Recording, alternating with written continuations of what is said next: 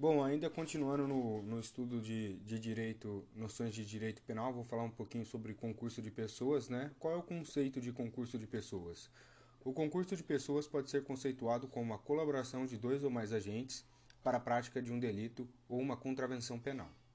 O artigo 29 fala que quem, de qualquer modo, concorre para crime incide nas penas a estes combinadas, na medida de sua culpabilidade. Ou seja, se a participação for por meio, de, por meio de importância, a pena pode ser diminuída de um sexto a um terço. Se algum dos concorrentes quis participar de crime menos grave, será-lhe aplicada apenas este. Essa pena será aumentada até metade na hipótese de ter sido previsível resultado mais grave. O que, que ele quis dizer aqui, né? Ele quis dizer que o, o, o concurso de pessoas é a colaboração de dois ou mais agentes para a prática de um, de um crime, né? E, e, esse, e de qualquer modo, esse crime incide as penas que nele está previsto, né? E se a participação for de menor importância, a pena pode ser diminuída de até um sexto, ou seja, às vezes o cara só deu uma carona, entendeu? Mas se o cara deu uma carona, uma carona para uma pessoa e essa outra pessoa veio a matar uma outra pessoa e ele sabia, essa pena é, poderá ser aumentada até metade. É isso que ele quis dizer. Circunstâncias incomunicáveis. Artigo 30. Não se comunicam as circunstâncias e as condições de caráter pessoal, salvo quando elementos do crime. Não terminei essa porcaria. Salvo quando elementares do crime. É, casos de impunibilidade. Artigo 31. O ajuste, a determinação ou instigação e o auxílio, salvo disposição expressa em contrário, não são puníveis se o crime não chega pelo menos a ser tentado. Ou seja, o que, que ele disse aqui? Olha lá, o ajuste, a, o ajuste, exemplo, o cara te leva um carro, o cara leva um carro para arrumar e a pessoa arruma esse carro. Mas aí ela fala, ela comenta, ó, eu vou roubar tal lugar, eu preciso do carro pronto para fugir. Aí o cara vai lá e arruma. Mas nesse caso ele não chega a pelo menos nem tentar roubar. Então nesse caso é, não é punível, né? Porque não chegou nem a tentar. Ficou só nas palavras, né? A instigação, o auxílio, olha lá, o cara instigou, ou vai lá roubar tal lugar, hein? Só que esse lugar não chegou a ser roubado por tal pessoa. Então não tem como ele ser punível, porque não chegou nem a tentar, nem a tentar o crime. E o auxílio, né? Auxiliar a pessoa Ô, se você for roubar tal lugar lá, eu vou junto com você. Mas não chegou nem aí tentar roubar, entendeu? Então não tem como você punir algo que não, nem chegou a acontecer. Aí temos aqui, chegamos ao re, aos requisitos do concurso de pessoas. De acordo com a doutrina, para que ocorra o concurso de pessoas, é indispensável o preenchimento dos quatro requisitos abaixo, o tal do PRIO, né? É, a pluralidade dos agentes de conduta, ou seja, mais de um agente realizando o crime, a relevância casual das condutas, ou seja, contribuir para o ato criminoso, o liame subjetivo entre os agentes, ou seja, não precisa de acordo prévio entre as partes envolvidas no crime. Eu não preciso falar para você que eu vou junto com você para a gente roubar tal lugar. Se a gente por se a gente por, é, por, por acaso se encontra no lugar e faz o furto, é, e um auxilia o outro, mesmo sem, mesmo sem acordo prévio, é considerado concurso de pessoas. Identidade de infra, infração penal, ou seja, tem o objetivo de cometer o mesmo crime. Então, foi o que eu acabei de falar. É, a gente chega no lugar, a gente está roubando, mesmo que a gente não tenha um acordo prévio, a gente saqueia. Exemplo, a gente saqueia algum lugar, entendeu? Então é, é mais ou menos isso. Então, para é, que ocorra concurso de pessoas tem que ter o tal do PRIO, pluralidade dos agentes, relevância casual das condutas, o liame subjetivo entre os agentes e a identidade da, de infração penal. É, as três teorias discutindo a infração penal cometida por cada concorrente. É, bom, vou, eu vou falar sobre uma única teoria, que é a teoria que é adotada, né, que é a teoria monista, unitária, ou igualitária, também conhecida como temperada ou mitigada. Essa teoria segue o raciocínio de que, caso o fato delituoso venha a ser praticado por vários agentes, todos responderão pela mesma infração penal, na medida de sua culpabilidade, sem, querer, sem qualquer distinção entre sujeitos. Esta teoria é adotada pelo artigo 29 do Código Penal. Então, nós já sabemos que a teoria monista, unitária ou igualitária, temperada ou mitigada, é a teoria que rege o nosso Código Penal. E tem outras teorias, né, mas teoria pluralista e teoria dualista. Então, tem essas, mas aqui a adotada é a teoria monista, unitária, igualitária, temperada, mitigada. Maldita. não sei por que esses caras ficam inventando um nome. Já tem um nome, cara. Usa ele. Fica querendo dar uma de intelectual, não. Meu Deus do céu, dá uma raiva disso. Aí você tem que decorar todos esses nomes, monista, unitária ou igualitária, ou, ou temperada ou mitigada, porque caso caia na prova uma porra desses nomes, você tem que saber que é a mesma teoria. Loucura, cara, que raiva. Formas de praticar um crime quanto ao sujeito, autoria. Na teoria subjetiva unitária, que é a que vale, é, ela fala que não impõe distinção entre o autor e o, e o partícipe, considerando-se autor todo aquele que de forma alguma todo aquele que de, de alguma forma contribui para a produção do resultado. Então, ou seja, ele não faz distinção entre o autor e o, partícipe, né? aquele que ajuda. Né? E o autor é aquele que é considerado todo aquele que de alguma forma contribui para a produção do resultado, ou seja, aquele que realmente vai fazer com que aconteça o crime. Né? Teoria do domínio do fato é aquela que vale atualmente para a doutrina e jurisprudência.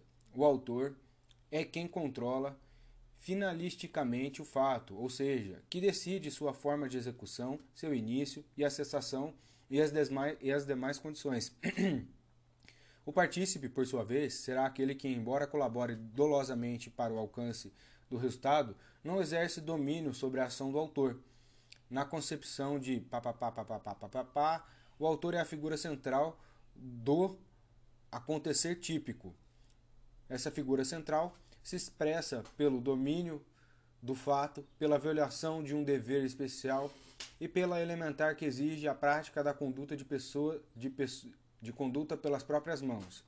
Ou seja, o que vale para a doutrina e, e, para, e para a jurisprudência hoje é que o partícipe, por mais que ele colabore é, é, com vontade para o alcance do resultado, ele não exerce domínio sobre a função do, sobre a ação do autor. Então ele quer dizer o quê? Exemplo, eu tô lá, eu vou ser teu motorista de fuga. Por mais que eu te leve e tire do, da cena do crime, quem vai roubar é você. Eu posso te levar e você não roubar. Eu posso te. E aí você pode entrar no carro e, eu, e a gente ir embora e não ter acontecido nada. Então, ou seja, o partícipe, ele tem a, ele tem a parte dele, mas ele não é o cara que realmente é, pratica o crime, né? Ele é o cara, ele é o cara, ele é o cara que colabora, né, para que aconteça o crime. Já o autor é o, cara, é o cara que controla finalisticamente o fato, ou seja, que decide de su, a sua forma de execução, do seu início e cessação e as demais condições. Ou seja, é o cara que realmente faz o crime acontecer, né? Então, é, essa teoria do domínio de fato. Continuando aqui, é pela, pela violação de um dever especial nos delitos de violação de dever, crimes que pressupõem o descumprimento de um dever, como os delitos funcionais, os crimes culposos e os crimes comissivos por, uma, por omissão. Nestes, os autores é aquele que está sujeito a esse dever, qualquer que seja a sua contribuição na conduta típica. É, para elementar que exige a prática na conduta pelas próprias mãos, refere-se o delito de mão própria. O autor é aquele que realiza pessoalmente a ação típica, ou seja, não cabe autoria, mas cabe participação. Ou seja, eu levo um cara para matar uma outra pessoa. Eu sou motorista. Então, eu levando ele, eu levo ele, ele mata o cara, ele é autor do crime, eu sou, part... eu sou, eu sou o cara que participou do crime. Quer dizer, porque eu levei o cara até lá sabendo que o cara ia matar outra pessoa. Agora, eu levo um, duas pessoas para irem matar o cara, ou seja, então nós temos dois autores. Então nós temos culpa, é, coautoria. Temos os dois caras que mataram, mais o partícipe que levou e que fez a fuga, né? Entendeu? É mais ou menos isso. Dando continuidade aqui, né? Eu vou falar é, pelo domínio dos fatos delitos comuns comissivos dolosos, ou seja, neste, o autor, é, figura central do poder típico, por sua vez, é, tem o domínio do fato e pode se dar em, de três formas.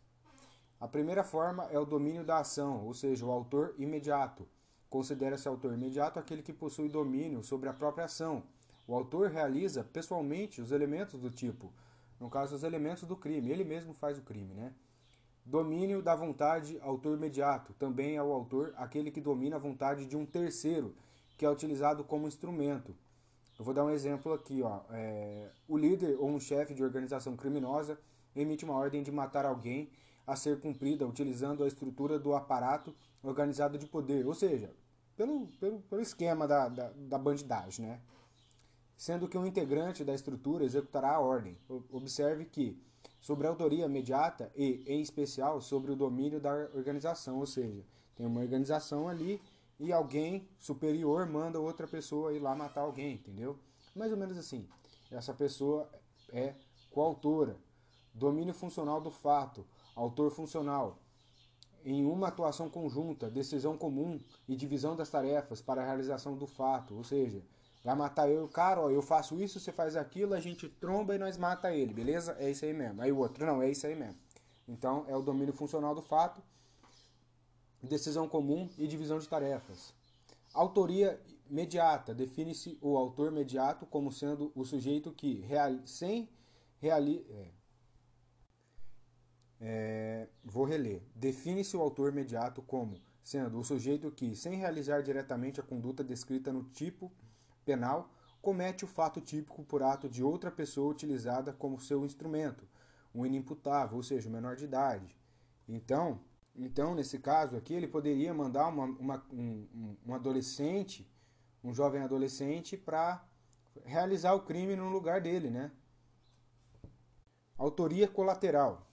Verifica-se a autoria, colateral quando dois ou mais agentes, um ignorando a contribuição do outro, concentram-se suas condutas para o cometimento da mesma infração penal. Nota-se que, no caso da ausência de vínculo subjetivo entre os agentes, que, se presente, faria incidir as regras do concurso de pessoas.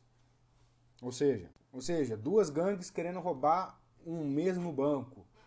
Por mais que eles sejam rivais, eles, eles exemplo, vão lá e rendem, e rendem o guarda. Uma gangue rende o guarda, a outra gangue faz é, as pessoas de refém. Um está auxiliando o outro para que é, para o crime, né? O crime é roubar o banco. Então, isso aí seria autoria colateral, ou seja, por mais que eles não sejam, estejam interligados, eles um auxilia o outro, né? Multidão delinquente. O que seria multidão delinquente? Seriam indivíduos praticando a infração penal. Saques de mercadoria, é um exemplo. Cabe autoria e cabe participação. A coautoria seria um exemplo, seria crime próprio, é, crime de peculato, onde há um agente que não é servidor público, nesse caso ele também irá responder por crime de peculato, artigo penal, é, artigo 30 do Código Penal, cabendo também a participação no crime, homicídio privilegiado, é, não cabe coautoria, infanticídio, desde que a mãe esteja no estado é, puerperal, que é aquele estágio é um estágio meio doido da mulher, né? Cabe coautoria ou participação no crime. Crimes de mão própria ou conduta ininfugível. Não cabe coautoria, mas cabe participação, que seria o falso testemunho, a falsa perícia, é, a participação. Aqui eu dei, nesses, nesses exemplos, né, eu dei exemplos de crimes que cabem coautoria. Vou repetir: crimes, crimes próprios, então, só para lembrar aqui, o crime próprio é a ação ou omissão de determinadas pessoas especificadas legalmente em uma decorrência disso é gerado um resultado danoso a algum bem jurídico já previsto pela legislação penal, ou seja, eles causam algum prejuízo a algum bem jurídico tutelado, né? Esse é o crime próprio. O crime de peculato o homicídio privilegiado não cabe coautoria, não esqueça disso, o crime privilegiado não cabe coautoria. Eu vou falar do crime privilegiado mais tarde.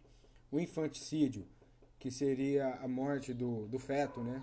desde que não haja no estado desde que a, desde que a mãe esteja no, no estado puerperal, cabe autoria ou participação no crime. Crime de mão própria. Ou seja, crime de mão própria são aqueles crimes que só podem ser cometidos diretamente pela pessoa, né? É, no caso seria o falso testemunho, a falsa perícia. Esses são exemplos, né? Já na participação, é, a gente cabe induzir e incentivar auxílio moral, no caso, né? Auxiliar, auxílio material e cumplicidade e teorias, assessoriedade mínima do, do, do fato típico. É suficiente a prática pelo autor de fato típico para que a participação seja punível. Assessoriedade limitada ou média, típico mais ilícito, adotada para a doutrina, é aquela que a doutrina utiliza, né, como na hora de julgar. A punição do, part do partícipe pressupõe apenas a prática de fato típico e ilícito. E aqui agora eu falo sobre o, o concurso de pessoas em crimes culposos. Não cabe participação dolosa em crime culposo, ou seja, ou seja, eu tive a intenção de ajudar alguém que sem querer matou outra pessoa. Não faz sentido, né? Como você vai ter a intenção de ajudar alguém que sem a intenção prejudicou outra pessoa ou tirou a vida de outra pessoa? Não faz sentido. Então, bota isso na cabeça. Não cabe participação dolosa em crime culposo. Concurso nos crimes omissivos. É, um é, é de fundamental importância dividirmos os crimes omissivos em próprio e crimes omissivos impróprios. Com base nessa separação, podemos analisar o concurso de pessoas de cada uma das espécies. Crimes omissivos, omissivos próprios. O que seria um crime próprio, é, omissivo próprio? É aquele crime que se perfaz pela simples abstenção do agente.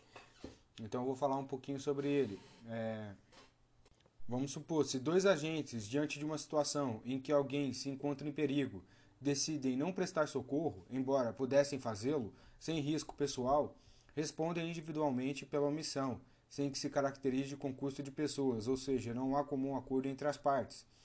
Já no, no caso de participação, admite-se o partícipe desempenha uma atuação positiva que permite ao autor descumprir uma norma manda mandamental que traz um crime omissivo.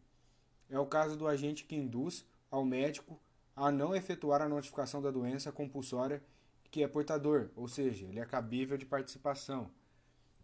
Crimes omissivos impróprios. É perfeitamente possível a coautoria nos crimes omissivos impróprios, desde que os agentes garantidores, com o dever jurídico de evitar o resultado de comum acordo entre as partes, deixam de agir.